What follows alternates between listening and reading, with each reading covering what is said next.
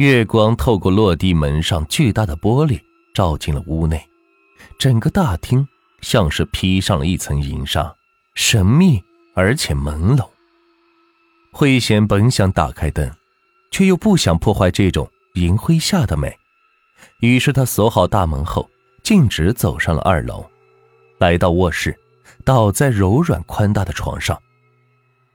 卧室内每一样摆设都是他亲自挑选的。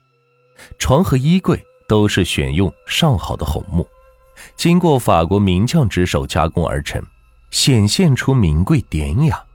选择穿衣镜的时候，他跑了好多家，最后在一家的名品家居店内买下了这个意大利进口的穿衣镜。镜子高一百七十公分，宽七十公分，镜子的边缘镶嵌的是意大利古典式象牙装饰。镜子做工精细，水银清澈。慧贤非常喜欢站在镜子前是自我欣赏。现在她脱掉了外衣，在镜子前面审视了一下自己的身材，随即他抓起了浴巾，来到了浴室，打开了淋浴的探头，任水是喷洒在自己的头上身上。水温暖而舒适，慧贤闭上眼睛。享受着水流冲击给自己带来的惬意。他在身上是涂满了浴液，洁白的泡泡泛起在他的全身。他揉搓着这白色的泡沫，这泡沫给他温暖轻柔的感觉。过了一会儿，他用水把全身冲净，拿起浴巾是擦干了身子，又回到了卧室。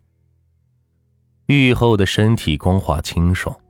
他站在镜子前面，打开镜子上方橘红色的镜灯，一边梳理着头发，一边欣赏着自己的美丽。镜子中展现的是一个完美无瑕的酮体，修长的双腿，纤细的腰身，高耸的乳房，光滑细腻的皮肤。三十几岁的人了，还能保持着这样的体型，慧贤对自己很是满意。突然。他隐约的感觉到镜子中有一双眼睛正注视着自己。他吓了一跳，连忙打开室内的大灯，仔细观察了一遍卧室，但是什么都没有发现。慧贤觉得自己是有点疑神疑鬼的，他返回到镜子前面，灯光下的他在镜子中显得是越发的秀丽可人。可是。就在他把目光再次看向镜子的时候，他在镜子中清晰的看到一个穿着白色衣服的男人，就森然的站在他的身后，正用那忧虑的目光看着他，而且就是上次他在大门口见到的那个男人。他大叫了一声，转过身，用浴巾挡住了前身，可当他望向身后的时候，身后又什么都没有。慧贤恐惧到了极点，他用浴巾裹好了全身，又仔细的在整个卧室里是搜查了一遍，还是什么人都没有。他又向窗外是看了看，外面在屋内大灯的映衬下是漆黑一片，什么也看不到。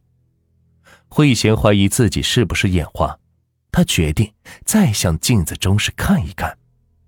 这一看不要紧，吓得他魂飞魄散。他又在镜子里看到了那个身穿白色衣服的男人，苍白中是带着湛蓝色的脸，煞白的嘴唇，空洞的发着绿光的眼睛。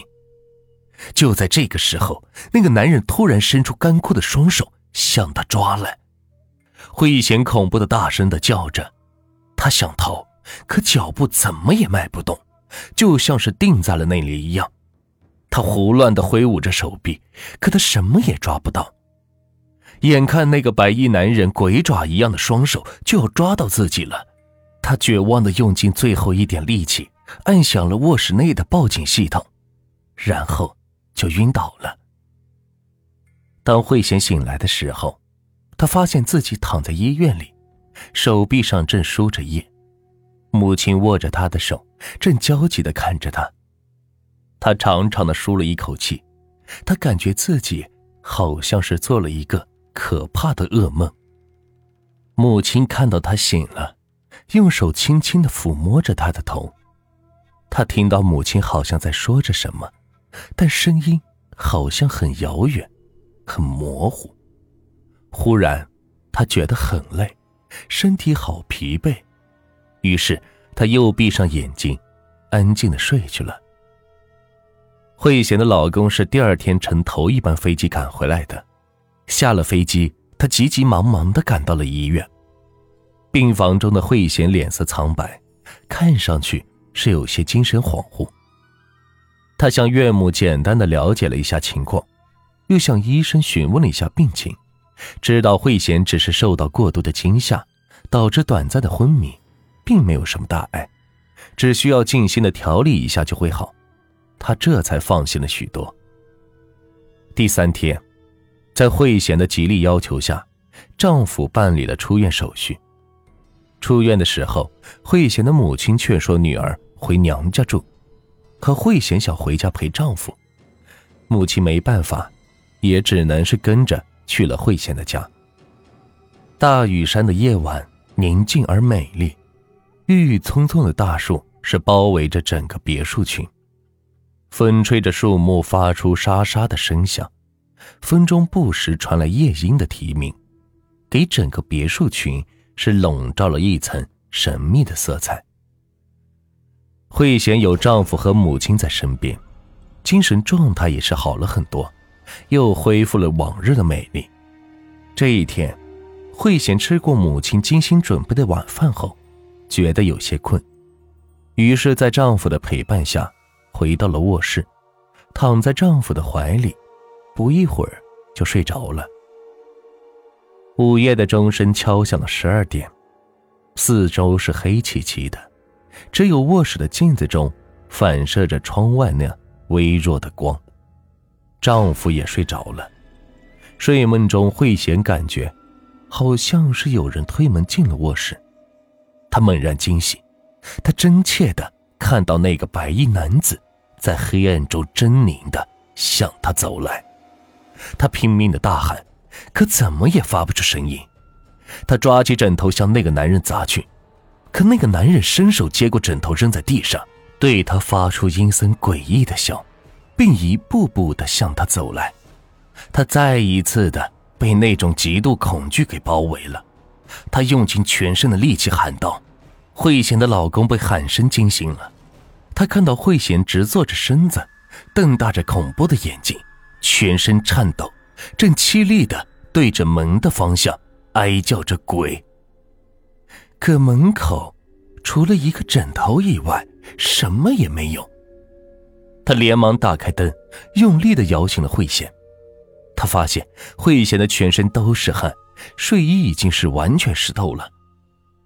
慧贤这时好像也清醒了，他不知道自己刚才是在做梦，还是在清醒中真实的看到了那个男人。但是现在眼前却什么都没有。他觉得自己像是虚脱了一样，浑身是软绵绵的。没有一丝的力气，她茫然的看了老公一眼，然后就轰然的倒在了老公的怀里。慧贤的老公这时候才意识到问题的严重性，他有点相信慧贤对他说的见到白衣男人的故事是真的了。他本身是无神论者，平日里根本不信这些，但是今晚看到妻子这种情形。联想到近几日发生在妻子身上的奇遇，他也是不得不相信了。第二天，他给工厂打了个电话，告诉下属自己不去上班了。然后他驱车带着慧贤和他母亲，向着青山寺的方向驶去。青山寺坐落在距离荣城西南八十公里的青山上，住持净禅大师是远近闻名的得道高僧。以前慧贤的丈夫曾向寺院是捐赠过不少的香火，和净禅大师是有过几面之缘。他非常仰慕大师的圣名，净禅大师也是很欣赏他的才华，两人倒是非常谈得来。当他们驱车来到寺院的时候，大师正在打坐，看到他们的到来，忙收起念珠，叫小沙弥看茶。落座后，简单的是客套了几句。慧贤的丈夫就向大师说明了来意。大师仔细的端详了一下慧贤，半晌是默不作声。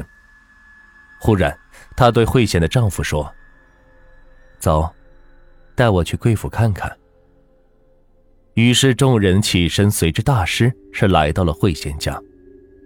大师先是在山坡上是观望了一阵，又进到屋里是仔细的查看了一番，然后对慧贤的丈夫说：“施主，知道这山的来历吗？”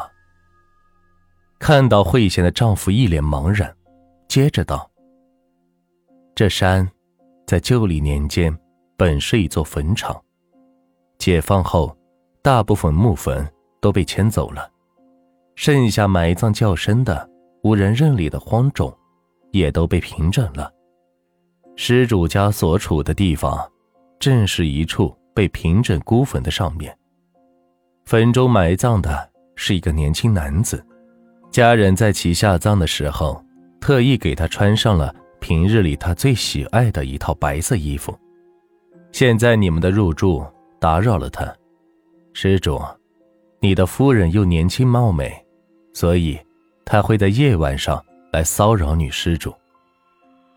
慧贤的母亲连忙问：“那大师有解救的方法吗？”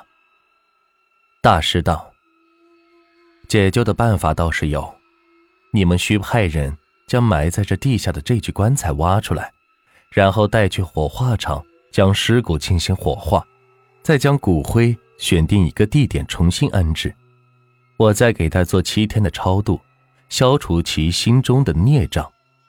平日里你们多去烧些纸钱，这样施主一家就会平安无事了。随即，大师又取出随身携带的朱砂，用右手中指蘸着朱砂，在慧贤的脑门上是画了一道符，然后将佛珠交到了慧贤手上。说道：“这两天可保女施主无恙。”说罢，大师就走了。果然，当天晚上，慧贤一家是平安无事。第二天一大早，慧贤丈夫雇佣的工人就来了。他们在慧贤家屋前的空地上是挖了一个大洞，然后顺着洞是纵向的挖去，果然在房中心四五米深的位置。挖出了一具早已腐朽的棺木，众人将棺木是抬了上来。慧贤的丈夫连忙电话叫火化场的车过来，将棺木拉走，并将棺内的尸骨是进行了火化。又在火化场的骨灰存放间选定了一处位置，将骨灰进行了重新安置。大师也是如约而至，为白衣男人的亡魂进行了七天的超度。